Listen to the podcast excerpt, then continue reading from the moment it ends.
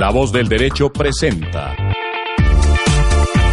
Dialogando con la ciencia.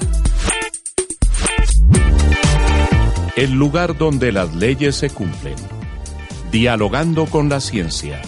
Conduce Leonardo Rodríguez.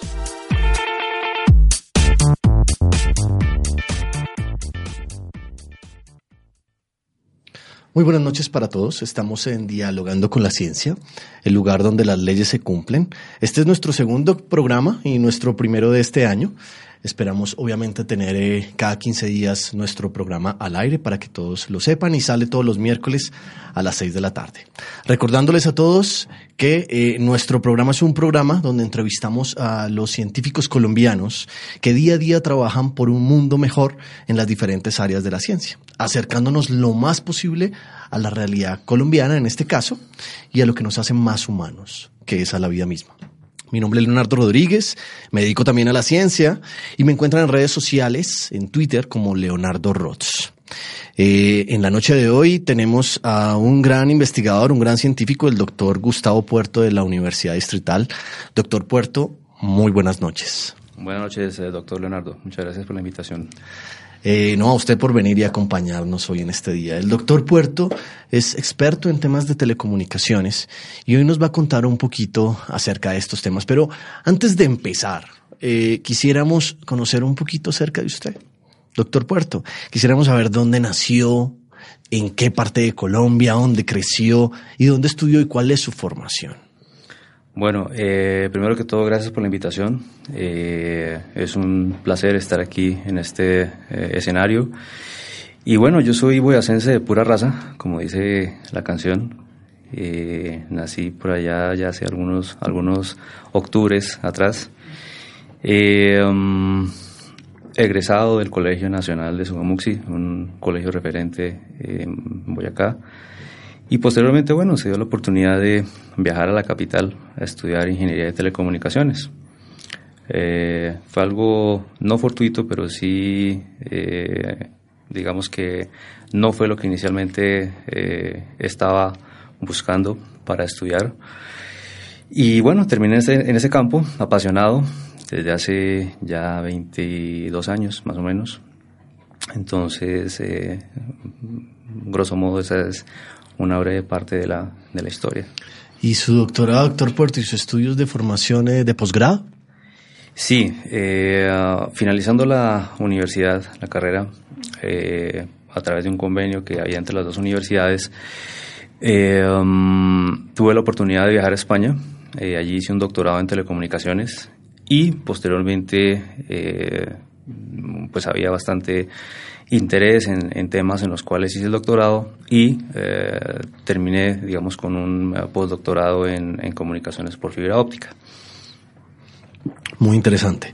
La fibra óptica, creo que más adelante hablaremos sobre, sobre ese tema. Bueno, eh, profesor, este es un programa de ciencia y esta es una emisora de leyes. Entonces, antes de entrar con un tema tan grande como la fibra óptica, yo me acuerdo, por ejemplo, de ese RS232, por ejemplo, hace muchos años, que es una comunicación serial. Pero sí me gustaría que nos hablara un poquito acerca eh, de las leyes de las telecomunicaciones. Esas leyes que rigen las telecomunicaciones, ¿cuáles son? En primera instancia, la física. La física está presente en, cualquiera de, las, ah, de los campos eh, a estudiar y a investigar en, telecomunicaciones.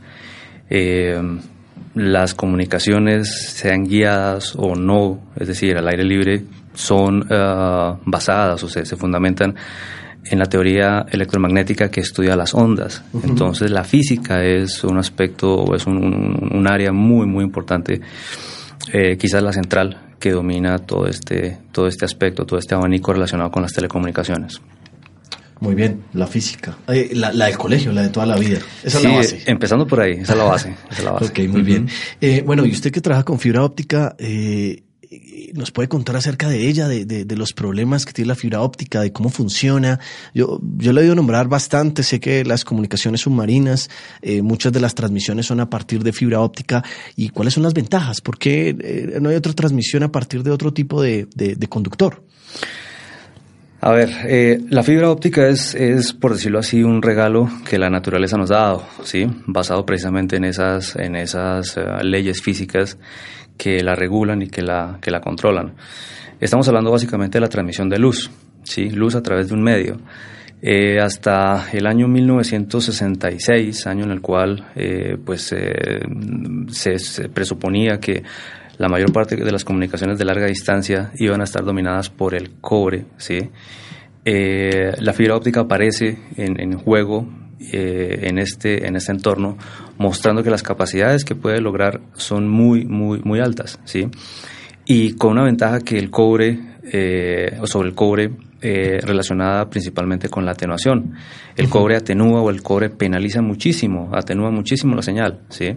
La fibra óptica tiene una ventaja y es que eh, se pueden transmitir grandes cantidades, grandes volúmenes de información eh, a muy largas distancias y la atenuación o, la necesidad de, tener que refrescar esa señal a lo largo de su viaje eh, se reduce, es decir, se requieren pocos elementos o un número reducido de elementos que amplifiquen esa señal.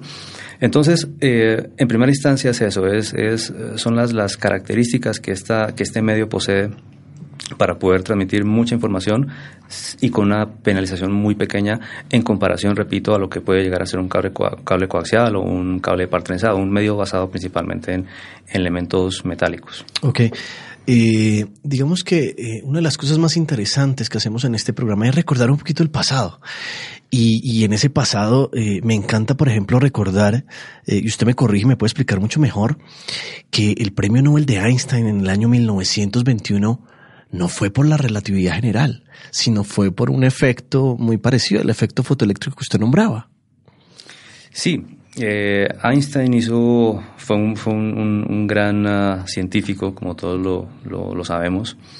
Eh, estuvo presente o estuvo brindando, eh, generando conocimiento alrededor de muchas áreas.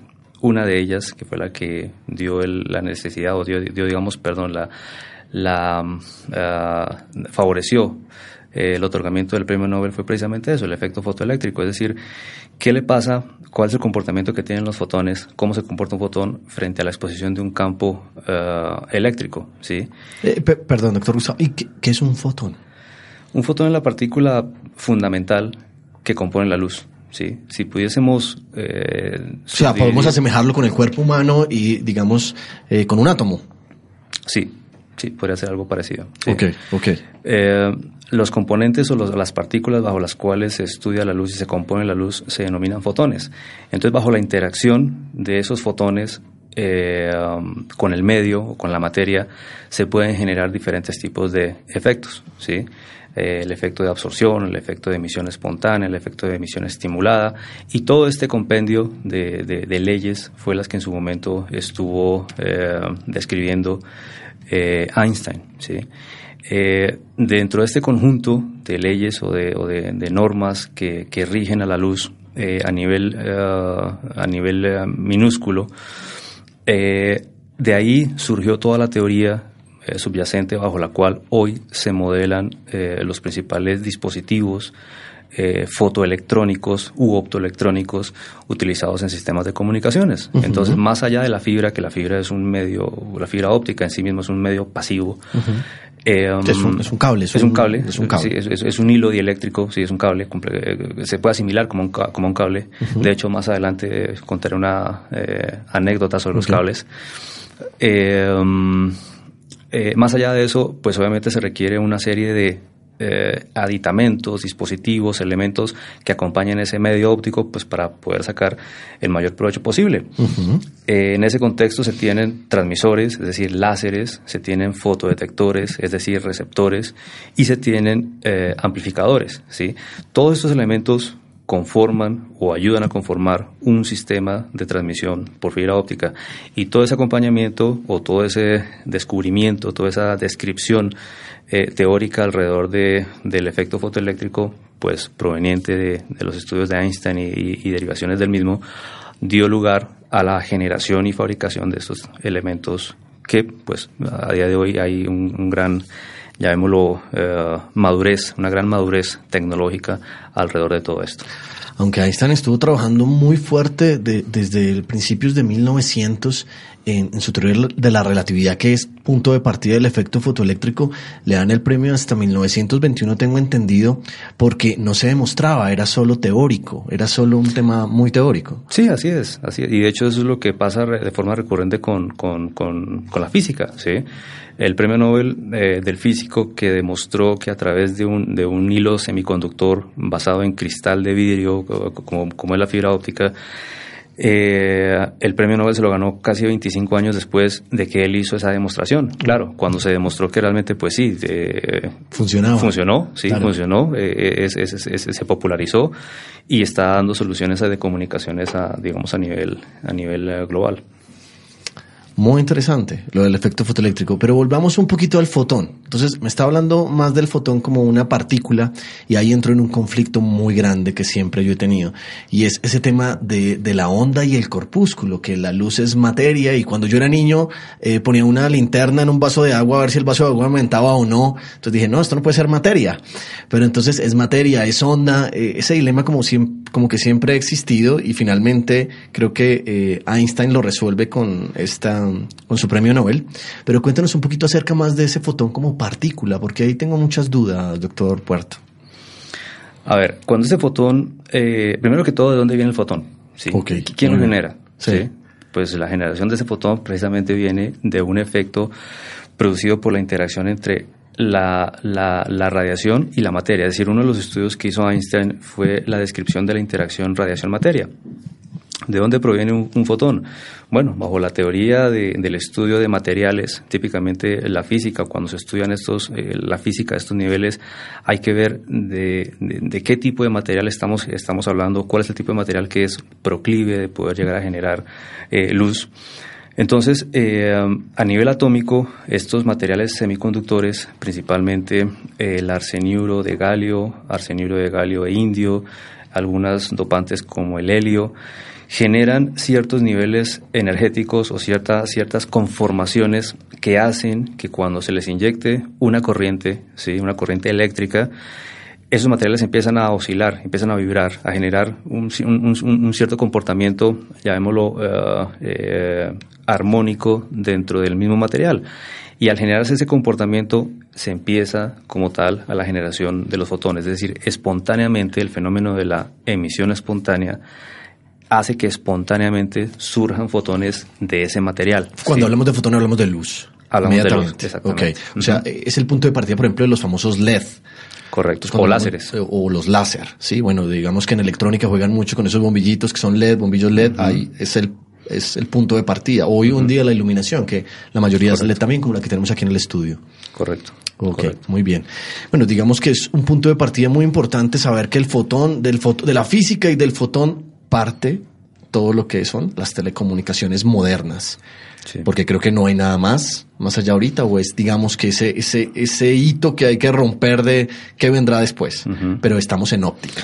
Estamos en óptica, desde luego. La, la, fibra ha sido, yo no vendo fibra, ni mucho menos, me, encanta, pero eh, sí, digamos, a día de hoy es el medio que ha demostrado, que ha demostrado que es capaz de mover eh, grandes cantidades de, de información eh, con mínimo retardo, eh, proveyendo un, ancho de banda muy, muy, muy amplio.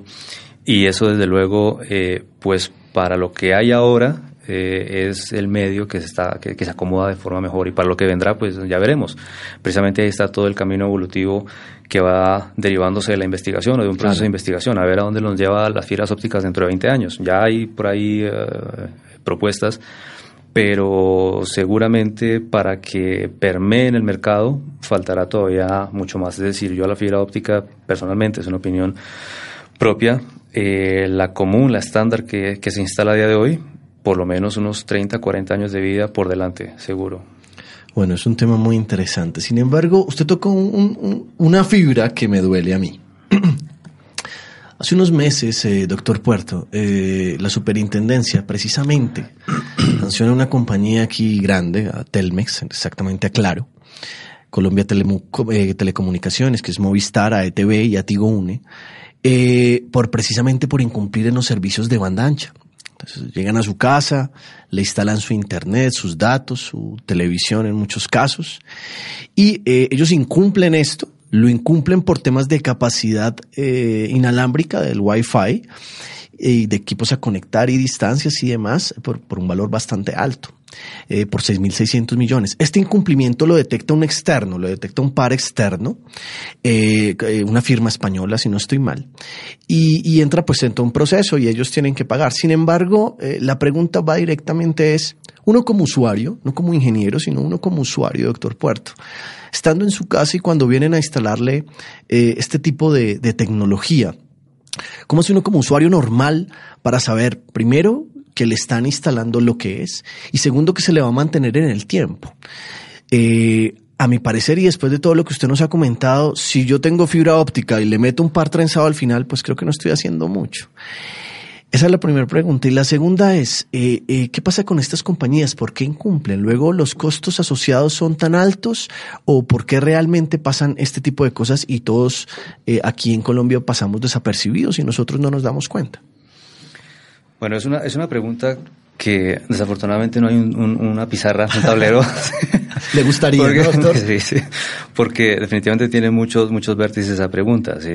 Eh, en primera instancia, eh, claro, eh, el hecho de tener fibra óptica desplegada a día de hoy, la mayor parte de operadores lo hacen, eh, pues garantiza cierto nivel cuando hablamos de desplegada es en, en instalada, la red instalada, instalada, en la red instalada en las calles. En las calles, así. correcto, okay. correcto. Uh -huh. Eh, dependiendo del operador, eh, habrá, habrá, digamos, habrán operadores que, que, llevan la fibra directamente hasta la casa, habrán operadores que dejan la fibra de pronto en la esquina y de la esquina al lugar final llegan con un par trenzado, con un cable coaxial.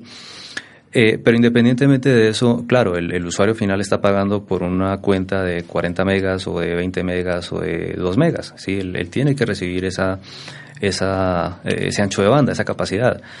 Eh, ¿Qué pasó con estos, con estos operadores? Fue claro, pero hubo otros operadores que también resultaron por ahí, eh, digamos que afectados o sancionados. Eh, personalmente creo que más por temas de falta de información de cara al usuario, es decir, no le informaron apropiadamente o no, no, no eh, avisaron de, llamémoslo, de las variaciones que en ancho de banda se puede llegar a tener cuando se contrata un servicio de banda ancha, ¿sí?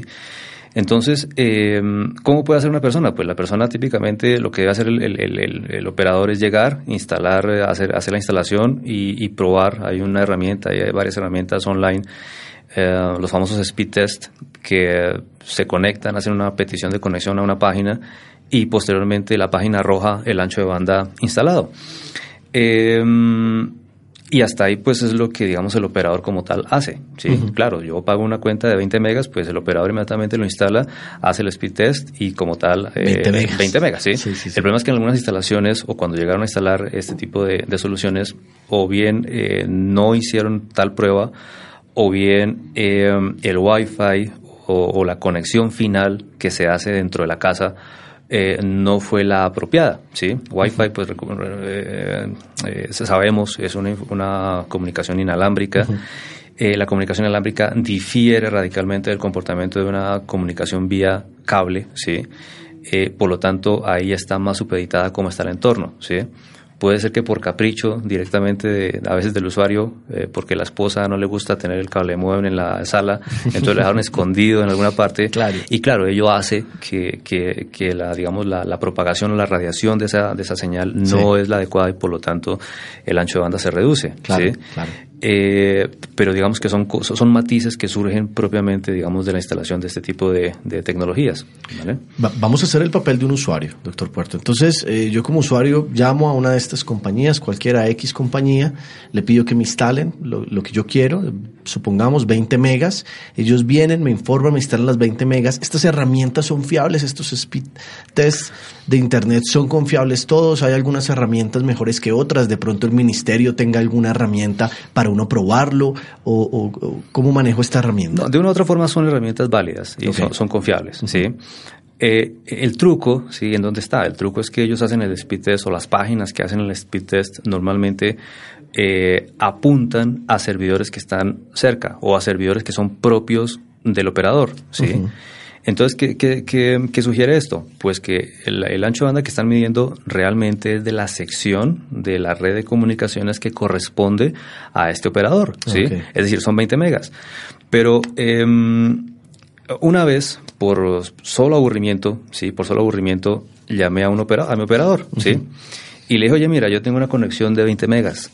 ¿Por qué cuando descargo un fichero de, de cierto sitio ¿por qué no me descarga 20 megas? Yo tengo ahí un medidor de velocidad y me dice que eso está bajando a 2K o a 3K, ¿sí? Claro. Entonces, ¿dónde está el resto?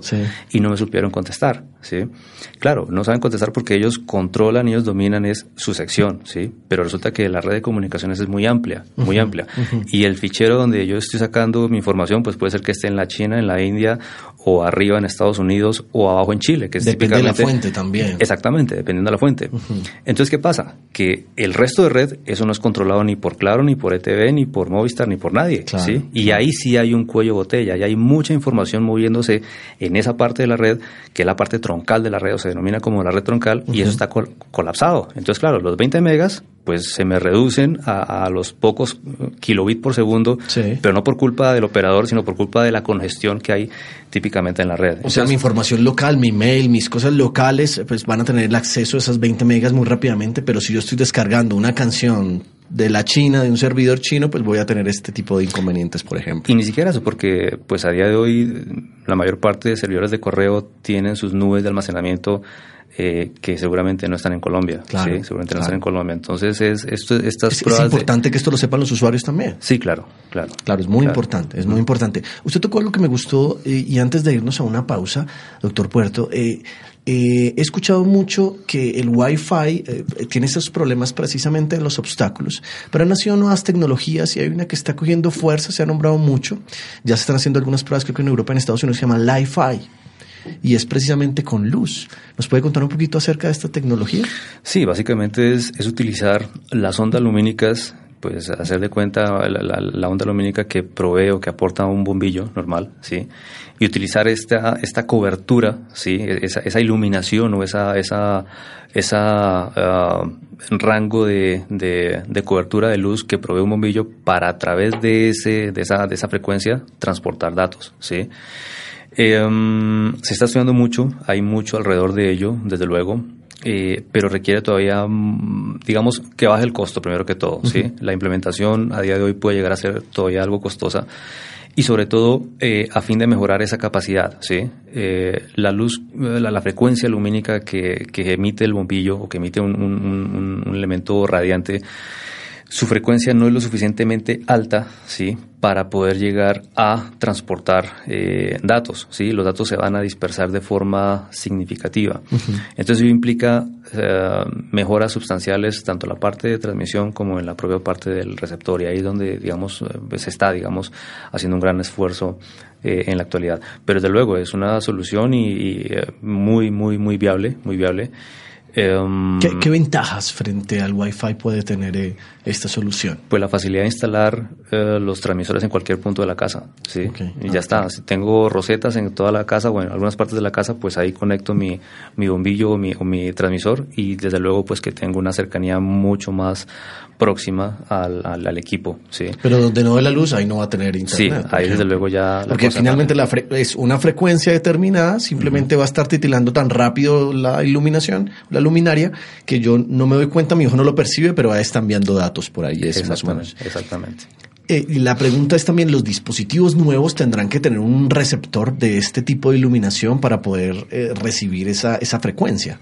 Sí, claro, desde luego el, equipo final tendrá que diseñarse alguna interfaz a USB o algún otro puerto, alguna interfaz de los cuales eh, los computadores eh, actuales pues eh, tienen disponibles y hacer su proceso de su proceso de, de, conversión, sí, de conversión uh, lumínica, sí, a electrones, que es lo que entiende básicamente un, un computador. Claro, claro, eso es muy interesante. La segunda pregunta, eh, eh, y que tal vez no me respondió porque, bueno, nos, nos fuimos de largo, era respecto a estas compañías. Entonces, esas sanciones, eh, finalmente nosotros como usuarios, pues no nos damos cuenta y es muy difícil, según lo que usted nos comentaba anteriormente, darnos realmente cuenta. Solo una empresa especializada puede realizar, digamos, esta interventoría o auditoría, llamémoslo así, y puede darse cuenta de que las calidades eh, no son las, las exigidas o las, o las que ellos están ofreciendo y puede sancionar a estas empresas. No hay otra alternativa. Uno como usuario no se da cuenta, ¿es así? Sí, efectivamente es así. A menos que se tenga algún tipo de, llamémoslo, interés particular en, en, en temas de estos, pero realmente a la gente pues eso, les le, vende lo que ellos eh, quieren y pues hay que estar eh, muy pendiente de qué es lo que están eh, instalando, ¿sí? Sí, no, no, hay, no, hay, no hay de otra, no, hay otra, no hay otra forma. Vale. Y, y, y, por último, y, y, nos vamos a una pausa, ahora sí, ahora sí nos vamos a la pausa, y es respecto a esas telecomunicaciones, digamos, transatlánticas realmente el futuro y todas las telecomunicaciones van por fibra óptica, no hay parte rensado ya, ya hay, todo es fibra óptica en, este tipo de telecomunicaciones y, y, por qué. Si puede ser, pues yo me imagino que los costos son altísimos.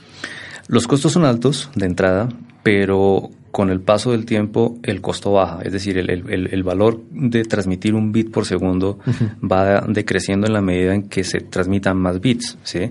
Ese precisamente es el problema que surgió con los sistemas satelitales. Hasta hace, mm, ¿qué? 20, 25 años, las telecomunicaciones de larga distancia estaban dominadas completamente por los sistemas satelitales. Y muestra de ello, prueba de ello es aquí Chocontá, nuestra vecina, ¿sí? Yo que soy boyacense y que pasé, paso por ahí muchas veces, ahí están las antenas satelitales de Chocontá y pues en, mi época pasar por Chocontá eso era la NASA, es decir, eso era increíble, antenas de un tamaño de 60, 80 metros de, de, diámetro eh, apuntando al cielo, pues aquí, hay, aquí, aquí está pasando algo, ¿sí? sí. Em, pero en ese momento, o hasta ese momento, 20, 25 años, digamos. ¿Y eso en ese momento que eran transmisiones de, de qué? ¿De radio? Voz. Es decir, el, la aplicación que se, se, tenía hasta ese momento, eh, pues principalmente era voz. La popularización de Internet ha venido en los últimos 20, 25 años y es la que ha hecho cambiar completamente el, el, esquema o, la, digamos, la arquitectura de una red de comunicaciones tal cual la conocemos actualmente. Entonces, eh, eso, tenemos, tenemos los sistemas satelitales, pero el problema del sistema, del sistema satelital es que eh, puede ser que sea, mm, digamos, uh, de bajo precio de entrada, pero el hecho de no poder aumentar em, el ancho de banda o la cantidad de datos que se transportan a través de él, pues hace que ese precio vaya siendo cada vez más alto, ¿sí? Y que no, no se reduzca. Claro. Em, y supongo que lo IM también. ¿El qué, perdón? La operación y el mantenimiento. Sí, claro, totalmente, totalmente, sí, totalmente. Eh, se necesita equipo en tierra, equipo en el espacio. El equipo en el espacio pues tiene una, un, tiempo de vida, una, una vida útil de unos 15 años, 20 años en, su, en, su, en, su mejor, uh, en, su mejor forma. O sea, los satélites que están en el espacio tienen ese tiempo de vida útil. Más o menos, más o menos, sí. Pero entonces el problema es que tiene ese tiempo de vida que puede ser, puede ser largo o corto, como, como lo queremos ver, pero la actualización pues es imposible de hacer porque se envía un, un satélite con la capacidad para eh, canales o para una canalización de unos 300 megas y los 300 megas pues son hasta los 25 años porque yo no puedo estar enviando astronautas cada 8 días a hacer actualización de tarjetas. ¿sí? Entonces digamos que se instala el sistema, provee soluciones, genera o da, digamos, facilidades de movilidad, eso es muy importante. De hecho, hace poco escuché de alguna empresa que estaba empezando a China, creo que es, eh, empezando a proveer eh, soluciones de Internet satelital para Colombia, lo cual está muy bien, ¿sí? Pero entonces, eh, lo que conocemos como banda ancha, personalmente creo que difícilmente se va a poder alcanzar. ¿sí? Claro. La, la comunicación pues es, es, un poco un paralelo con respecto a lo que tenemos en, en Wi-Fi. ¿sí? Los obstáculos, la climatología, eh, favorecen o desfavorecen eh, una buena comunicación. ¿sí? Depende mucho. Depende mucho. Entonces, de lo que todos estos, todos estos eh, aspectos hacen que si se quiere transportar mucha información, desde luego a día de hoy los sistemas de cable submarino pues son los que están dando esa, esa facilidad de interconexión entre continentes. ¿sí? A, a esos sistemas de cable submarino es a lo que coloquialmente se les denomina las autopistas de la información. ¿sí? Son los elementos o son los, los atados de cables que conectan continentes, que se conectan inclusive los, las centrales de, comunicaciones dentro de los continentes. Entonces, eh, realmente sin la fibra óptica, pues difícilmente se podría tener el tipo de servicios que tenemos a día de hoy. Que tenemos hoy en día.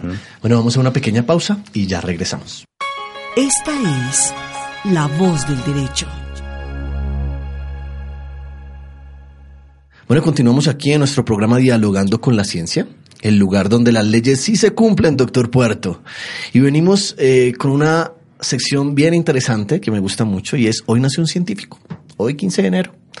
Y el científico eh, tiene una frase famosa y la idea, doctor Puerto, es que yo le voy a decir la frase y de pronto le empiezo a dar algunas pistas a ver si usted lo identifica. Es más, creo que lo hemos tocado por ahí en palabritas y en cosas sin realmente llegar a él como tal o a su nombre como tal.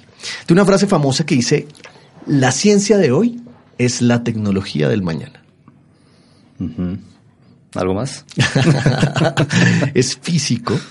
Eh, viene, eh, bueno, como algunos, muchos de los científicos eh, europeos emigraron a Estados Unidos, sobre todo emigró en un tiempo en donde Hitler tenía un poderío grande y le ayudó mucho, bueno, más que le ayudó, convenció a Albert Einstein de hablar con Franklin Roosevelt para trabajar el tema atómico de la, de la energía nuclear y las fuerzas atómicas, sobre todo porque eh, estaban temerosos algunos físicos en Estados Unidos de que Hitler empezara una guerra armamentista nuclear muy fuerte, entonces eh, convencieron a Einstein de que empezara con esto.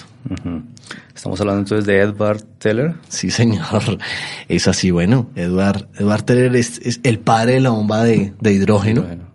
Y fue uno de los colaboradores de Albert Einstein en ese proyecto tan grande que se llamó el Proyecto Manhattan, donde se desarrolló la primera bomba atómica. Desafortunadamente a, Edward lo, lo, conocen es más como por su trabajo, por decirlo así, tras bambalinas, por su trabajo de lobby para hacer, para acusar, mejor, acusar a Oppenheimer, sí, que fue el creador de la bomba atómica, de comunista. Ah, sí. Sí. Sí, Oppenheimer estaba siempre en contra de, la creación de la bomba de, hidrógeno. Sí. Era como la piedrita en el zapato. Sí. Entonces, pues. fue otro gran científico. Claro, completamente. Entonces, lo que hizo Teller fue eh, acusarlo formalmente de, comunista y lo quitaron del proyecto y Teller pudo hacer su bomba de, hidrógeno. De hidrógeno, la sacó adelante. Sí. Pero no ganó premio Nobel, ¿cierto? Me suena que no. Creo que no, no. Me suena que no. Hablando un poquito, eh, es húngaro. Es húngaro, ¿lo sabía? Sí. Y hablando un poquito de Hungría y de estos países del este como Eslovaquia, como Polonia. Yo me enteré, doctor Puerto, de que usted no regresó solo a Colombia. No. ¿Me puede contar un poquito acerca de su familia, doctor Puerto? Claro que sí. Estoy casado, felizmente casado con una polaca. Eh, me cambió la vida totalmente. Tenemos una niña y ha sido una experiencia única desde, pues eso, desde los, ah, desde hace 10 años que nos conocimos, no, va a ser 11 años. Eh, eso, entonces me traje mi pedacito de Europa. De Polonia. Sí, sí, sí. A Colombia. Ah, está aquí entonces. bueno, unos saludos importantes para, para su esposa. Espero que escuche el programa y que le guste. Una alegría, doctor Puerto, su familia. Doctor Puerto, bueno, sigamos ya ahora sí con nuestro programa. Ya ese fue el descanso. Vamos a hablar un poquito del mito, un mito muy grande que, tienen ahorita sobre, sobre todo el sector de las comunicaciones. Y obviamente eh, este sector se mueve muy rápido a nivel mundial. Y es que nosotros hemos pasado del 2G al 3G al 4G y se viene el 5G. Y es un mito el 5G, porque ya hoy en día cogemos un, dispositivo móvil, un celular de estos, un smartphone, y hacen de todo. Entonces, eh, eh, ¿qué, se viene? ¿Qué, viene para el futuro con este tipo de tecnología eh, que es el 5G? Pues um, con 5G se dice, porque aún no, no hay nada, digamos, tangible, varios operadores, varias universidades eh, están investigando, están haciendo propuestas alrededor de esta, de esta tecnología, pero en sí mismo normalización o estandarización todavía no la hay. ¿sí? Eh, lo que promete cada, cada paso evolutivo a nivel de comunicaciones es obviamente ampliar, eh, mejorar el ancho de banda. ¿sí?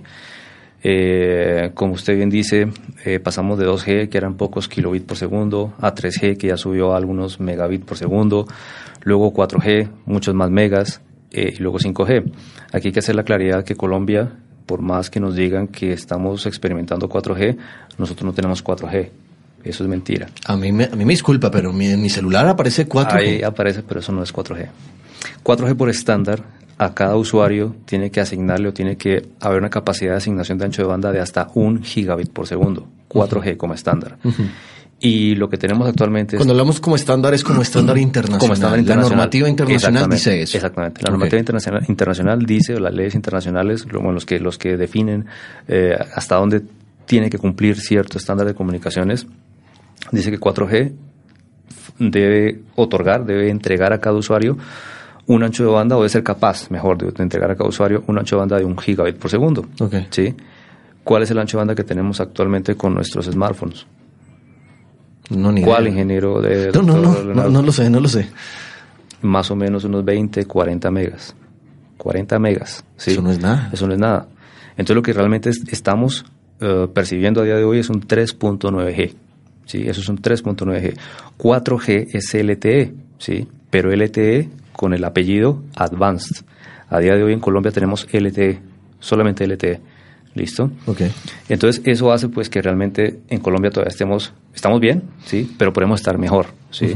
LTE Advance en Europa, en algunos países de Europa, en Estados Unidos, ya se está eh, desplegando, ya se está como tal eh, eh, entregando, masificando, digámoslo así. exactamente, sí. ¿De, de quién depende esto? Del operador.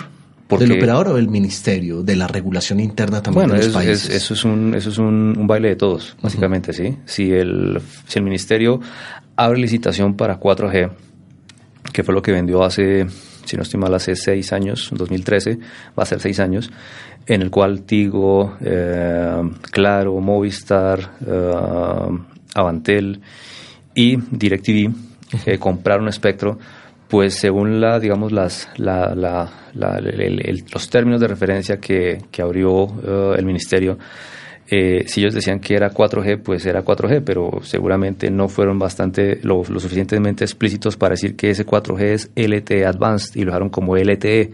Entonces, claro, al quedar 4G LTE, pues es básicamente un 3.9G, eso no es 4G. ¿Sí?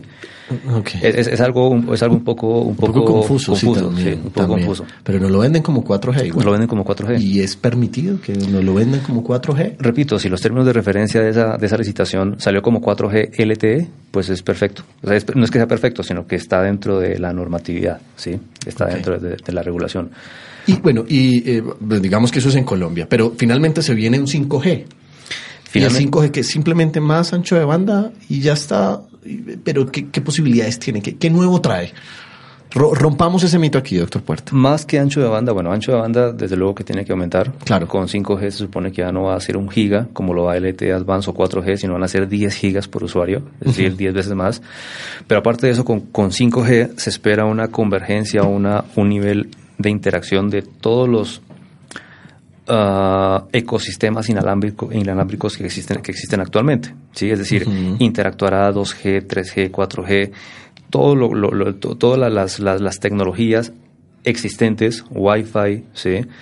Em, para proveer o para dar soluciones Bluetooth. masivas de comunicación. Bluetooth, exactamente. Hay un, hay un, ejemplo, hay un, hay un, una idea, un mito como, como usted lo llama, eh, detrás de 5G y es algo que se va a denominar comunicaciones inalámbricas cooperativas, ¿sí? Cooperativas. ¿Qué es eso? Pues eh, a día de hoy todos los- lo hemos experimentado. Mm, eh, Estamos cerca de una estación de, de- estación de radiación, una estación base inalámbrica y pues tenemos buena cobertura. Pero tan pronto nos empezamos a mover y nos alejamos de esa eh, estación base, eh, estamos perdiendo potencia, estamos perdiendo señal y desde luego la calidad de nuestros servicios se va degradando. Afectada, ¿sí? claro. No obstante, puede ser que haya un tercer usuario o un tercer elemento, que en este caso es otro usuario, que esté entre la estación base y yo como usuario. Entonces los recursos de comunicación mío, ¿sí? Van a ser en parte favorecidos por este tercer usuario y él ni siquiera se va a dar cuenta. Es decir, todos vamos a cooperar, todos van a cooperar dentro de la red a fin de favorecer anchos de banda, ¿sí? Y cobertura dentro de ese sistema, ¿sí? Hay muchas variables o muchos aspectos que, que van a estar eh, involucrados en, en este despliegue de 5G. ¿A qué frecuencia o qué niveles de frecuencia qué rangos de frecuencia van a operar estas antenas. ¿sí? Actualmente con 3G o bueno, con 3.9G se están operando alrededor de los de los 1200, de los 1700, ¿sí? Megahertz. Megahertz, sí, megahertz. Eh, pero claro, de 2 gigas o de 2000 megahertz hacia abajo está todo denso. Hay, hay, hay, muchos servicios ahí. Está televisión, está la radio, está M, está FM, están las comunicaciones eh, móviles, banda civil, policía. Bueno, eh, eh, si, tuviésemos un, un, pusiésemos, un, pusiésemos una antena y mirásemos cuáles son las bandas de, espectro utilizado desde los 100 K hasta los 2 gigas, todo eso está completamente denso, ¿sí? Claro. Pero de 2 gigas hacia arriba empieza a estar vacío el, espectro, ¿sí? Entonces, estos sistemas de 5G van a estar operando, se dice que van a estar operando en frecuencias superiores a los 3, 4 o 5 gigas. A partir de los 6 gigas hay una banda de comunicaciones, una banda de frecuencias que se denomina la banda de las ondas milimétricas. Y esa banda de las ondas milimétricas se dice por ahora que va a ser como, el, como una de las piedras angulares bajo las cuales se va a sustentar ese sistema de 5G. Problema, que si se sube la frecuencia, la cobertura baja. ¿sí? La cobertura se disminuye. Digamos, hay, las leyes de la física en este caso pues determinan que a mayor frecuencia de operación, menor el rango de cobertura que van a tener estos sistemas, porque las pérdidas aumentan. Las pérdidas... O sea, la amplitud, digamos, en, en, manzanas a la redonda, digamos. Exactamente, exactamente. sí, lo aclaramos un poco. Se disminuye en ese orden de ideas, ¿qué sucede? Pues que, que, se va a requerir entonces, sí, sí, más antenas. Más, antenas, más antenas, sí, pero eso implica que entonces si doy a la vuelta a la esquina, pues ya no estoy mirando a la antena y por lo tanto me puedo quedar sin cobertura, me puedo quedar sin servicio. Solución, pues valerme, ¿sí? De los usuarios que están por ahí moviéndose y que tienen vista para que me sirvan de relay o me sirvan de repetidor, básicamente, ¿sí? Ah, súper interesante. Eso es uno, digamos, de los, de, digamos, de los aspectos o novedades que puede llegar a traer 5G. ¿Problemas? Pues claro que los dispositivos tienen que eh, evolucionar también, ¿sí? ¿Por qué evolucionar? Porque el tema de baterías, consumo, lo que si usted, doctor, me puede dar lecciones sobre eso, ¿sí? Consumo de baterías, eh, vida útil de esas baterías debido a un mayor uso, ¿sí? Eh, pues de luego... Ah, es como cuando es, algo típico y cuando uno viaja con su celular y va a una zona aislada donde no coge buena señal y él siempre está buscando y repitiendo, buscando señal, buscando señal, lo que hace es un gasto de batería exagerado que en muchos casos hasta recalienta los, dispositivos móviles. Ese tema eh, me apasiona mucho, doctor Puerto, porque he trabajado en algunas investigaciones. Sobre todo, eh, hay un tema muy apasionante hoy en día, que es el tema de la industria 4.0. Todo el tema ligado a las smart cities, a las ciudades inteligentes y eh, a las aplicaciones que hoy en día van desde las grandes fábricas, pero que las mueven usuarios desde sus propios teléfonos. Entonces estamos hablando en un mundo que está en este momento de la interconexión del mundo, de la interconexión de los usuarios. Hoy en día este, podemos ya interconectar a nuestro perro para saber exactamente dónde está y perseguirlo con nuestro, con nuestro celular. Ese tipo de cosas eh, han salido eh, muy fuerte a nivel mundial y con el tema de las Smart Cities se ha hablado también de algo que es como la cuarta revolución industrial en el cual todo está conectado con todo. Digamos que la primera revolución industrial eh, estoy seguro que usted se acuerda bien y pues eh, nace desde la parte tecnológica con todo el tema de vapor. En la segunda, pues eh, digamos que el petróleo y el transporte es como, como, como el fuerte tecnológicamente. en la tercera hace muy poco, por los años 60, y es el transistor, que cambia toda la dinámica y la computación y todos los sistemas electrónicos de hoy en día. Y finalmente llegamos a esta cuarta revolución que es la digital y en la cual entra muy específicamente los datos, las máquinas, la industria, los sistemas de producción inteligente, pero todos ellos se mueven por las telecomunicaciones. Entonces, eh, mi pregunta hacia eso, doctor, es, eh, ya hablamos de, de, fibra óptica, ya hablamos un poco también de, por ejemplo, 5G, que va, va más ligado hacia una comunicación inalámbrica. Pero ¿cuál será esa evolución implícita desde los dispositivos más pequeños como nuestro celular a las comunicaciones en las grandes fábricas utilizando las comunicaciones? Porque las Smart Cities y esta industria 4.0 están ligadas a los datos, al Big Data, y esto sin telecomunicaciones sería imposible. Entonces, ¿cuál es ese futuro y qué es lo que nos va a brindar esa estabilidad en las telecomunicaciones para que esta revolución sea realmente arrolladora? Bueno, eh, en primera instancia, en primera instancia, eh, esta revolución habla de, o se basa, o viene derivada del famoso Internet de las cosas. ¿sí? Es decir, todo conectado, eh, un mundo hiper, hiperconectado, como usted dice, el perro de la casa, pues con un sensor y, yo con mi aplicación o mi teléfono, pues lo voy eh, rastreando, ¿sí? Eh, y además de, de poder favorecer eh, seguridad y temas eh, para niños, bueno, en fin. La nevera le dice cuánto alimento tiene, si le queda leche o no, por ejemplo. Exactamente, sí. Eh, cosas que de pronto hacía unos 10 años se veían en películas, 15 años se veían en películas, pues de luego que ya con esta cuarta revolución industrial se, se, se supone que van a ser completamente eh, reales. Ya uno va a cualquier almacén de electrodomésticos y la nevera pues ya por ahí tiene algún, algún puerto eh, para conectarse a la red o dice Wi-Fi o dice Bluetooth, entonces ya las cosas están empezando a como tal a dar. Al final del programa me dice qué nevera es. Entonces, eh, sí, eh, es esto, es un mundo totalmente, totalmente conectado. En este eh, orden de ideas o en este escenario, las, la, de sensores, ¿sí? las redes de sensores inalámbricos van desde luego a hacer ese, ese, ese punto de interconexión que van, digamos, a, eso, a favorecer todo este despliegue. ¿sí? Pero no, no obstante no debemos perder el foco de todo esto y es lo que usted menciona, lo, que mencionó hace un momento, la infraestructura que tiene que estar detrás de eso para dar soporte a ese tipo de soluciones. Claro.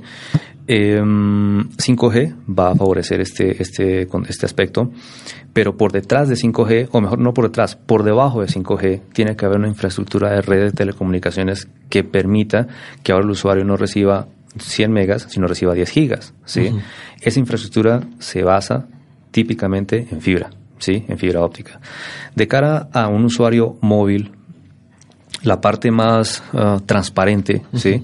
pues obviamente es su teléfono y a lo sumo si es algo observador estará viendo por ahí una estación base que mm, pues si el, el, el, el, ciudadano, el usuario es, es, es algo inquieto, pues puede decir, bueno, puede saber que es una estación celular. ¿sí? Claro.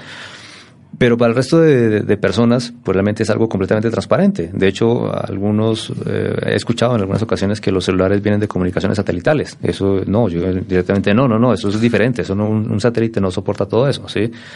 Entonces, toda esa, toda esa, toda esa eh, movilidad, toda esa evolución eh, a nivel móvil se fundamenta a partir de los sistemas de tercera generación en sistemas de fibra óptica, ¿sí? Es decir, que independientemente de si estamos hablando de una comunicación eh, a través de un computador que está conectado a la red o a través de un teléfono celular, esos datos indudablemente en algún punto de la red caen en un enlace de fibra óptica. De fibra óptica. Esa es nuestra base, digamos. si tenemos un triángulo de telecomunicaciones, nuestra base va a ser la fibra óptica. Y empezamos a subir. Y empezamos a subir. La aplicación final, pues ya es completamente, llamémoslo, transparente, o mejor, el funcionamiento de la fibra óptica es completamente transparente de cara a la aplicación que se está implementando sobre ella. Pueden ser voz, puede ser datos, puede ser un sensor, eh, puede ser eh, video, ¿sí? Netflix, eh, Spotify, lo, que quiera, ¿sí? Lo que quiera. Cualquier tipo de dato, cualquier tipo de bit, ¿sí? Independientemente de donde venga, usuario fijo, usuario móvil, indudablemente a día de hoy y en el futuro próximo, seguramente cae o no seguramente, con toda seguridad cae en un enlace de fibra óptica, más allá o más acá, pero cae, ¿sí? Entonces, eh, precisamente toda la investigación alrededor de, los enlaces de fibra o de, los, de las redes de fibra óptica van a eso. A día de hoy, el interés, uno de los intereses primordiales es, es cómo generar esa integración entre dos redes que a priori se consideran completamente separadas. Una red fija, estática, llena de cables de fibra y por otro lado un mundo hiperconectado, ¿sí? redes de sensores en Wi-Fi, en Zigbee, en LoRa, en Bluetooth, en cualquier tipo de tecnología eh, de, comunicación inalámbrica. ¿sí? Entonces, em, a lo que voy, como para rematar la pregunta, em, cada uno de estos sensores que está captando datos, ¿sí? Pues por muy poco dato que sea, si tenemos muchos sensores, al final vamos a tener muchos datos, ¿sí? Cada sensor aporta y esos datos, esos bits, pues de luego que van a empezar a colapsar la red. Claro. Y si la red ya está colapsada a día de hoy, porque lo estamos experimentando, sí. lo experimentamos, pues imagínense de aquí a cinco años cuando haya más, información. Más información, más, big data. exactamente. Muy interesante. Doctor Puerto, nos quedan unos cinco minuticos nada más. Y usted tiene una anécdota para mí. Y me encantaría oírla antes que yo tenga una anécdota para usted. Bueno, sí, eh, fue relacionado con el tema de los cables. Sí. Sí, el tema de los cables. Eh, cuando conocí a mi esposa, eh, pues ella me preguntó, bueno, ¿y usted qué hace? no, pues yo estoy haciendo un doctorado en fibra óptica. ¿Y qué es fibra óptica? Bueno, pues eso es un cable, ¿sí? La fue, la forma, fue la forma más fácil y más directa de, de, de mostrarle o de enseñarle qué era lo que estaba haciendo. Entonces, eso quedó así, básicamente quedó así. Sí, sí, sí. Posteriormente conocí a mis suegros. Sí. Cuando conocí a mis suegros, pues, bueno, Gustavo, ¿y usted qué hace? ¿Usted cómo va a mantener a nuestra hija? ¿Sí? O sea, que, sí, ¿qué va a hacer? Sí pues lo único que supe decir en polaco fue, pues no, yo trabajo con cables. Entonces, a partir de ahí ya, ¿qué hace Gustavo? Trabaja con cables. Electricista, electricista, pone cables. Pues eh, muy curioso que mi anécdota suya precisamente tiene que ver por ahí también. Y es que eh, yo creo que eh, no sé por qué, pero en estos dos programas que hemos tenido, las dos personas que se han sentado aquí, doctor Alberto en su momento y ahora usted, eh, han tenido anécdotas relacionadas con lo mismo que han trabajado y eso me parece súper interesante. La suya es muy, muy corriente y es que yo me enteré que cuando usted conoció a su esposa, ella hablaba solo polaco y usted solo español y los dos machucaban el inglés. Entonces, eh, ¿cómo hicieron para entenderse? ¿Cómo fue esa relación inicialmente? No, eh, bueno, ella, ella hablaba pocas palabras en español, yo hablaba algo de inglés. Eh, ella también ella hablaba muy bien alemán, sí. Eh, pero bueno, pues cuando hay como ese, ese cortocircuito, sí. ese fue físico. Ese, fue completamente, fue, sí. Fueron fotones ahí saliendo, expulsando.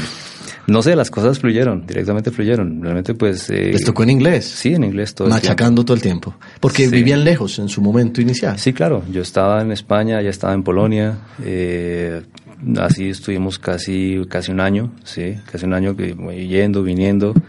Eh, afortunadamente la cuenta de Skype o Skype no lo cobraban en su momento, sí, porque eso hubiera sido terrible. Claro que sí, claro que sí. Eh, pero sí, fue, fue lo, lo, lo que es ese momento, desde el inicio hasta el día de hoy, sí, 15 de enero, pues ha sido una experiencia total única y eso pues eh, me llena de vida. Sí, ya habla español, supongo. Sí, completamente. Ya sus comunicaciones se arreglaron. Ya me regaña en español, entonces eso, es, un buen, un buen síntoma. Doctor Puerto, de verdad, muchísimas gracias por estar aquí en La Voz del Derecho, en este programa. Espero le haya gustado. Muchas gracias por enseñarnos a nosotros y a la audiencia un poco más acerca de las telecomunicaciones y conocer un poquito más de esta ciencia tan interesante. A usted, ingeniero Leonardo Rodríguez, por la invitación. Encantado de nuevo de, estar aquí y hasta una próxima oportunidad. Muchas gracias.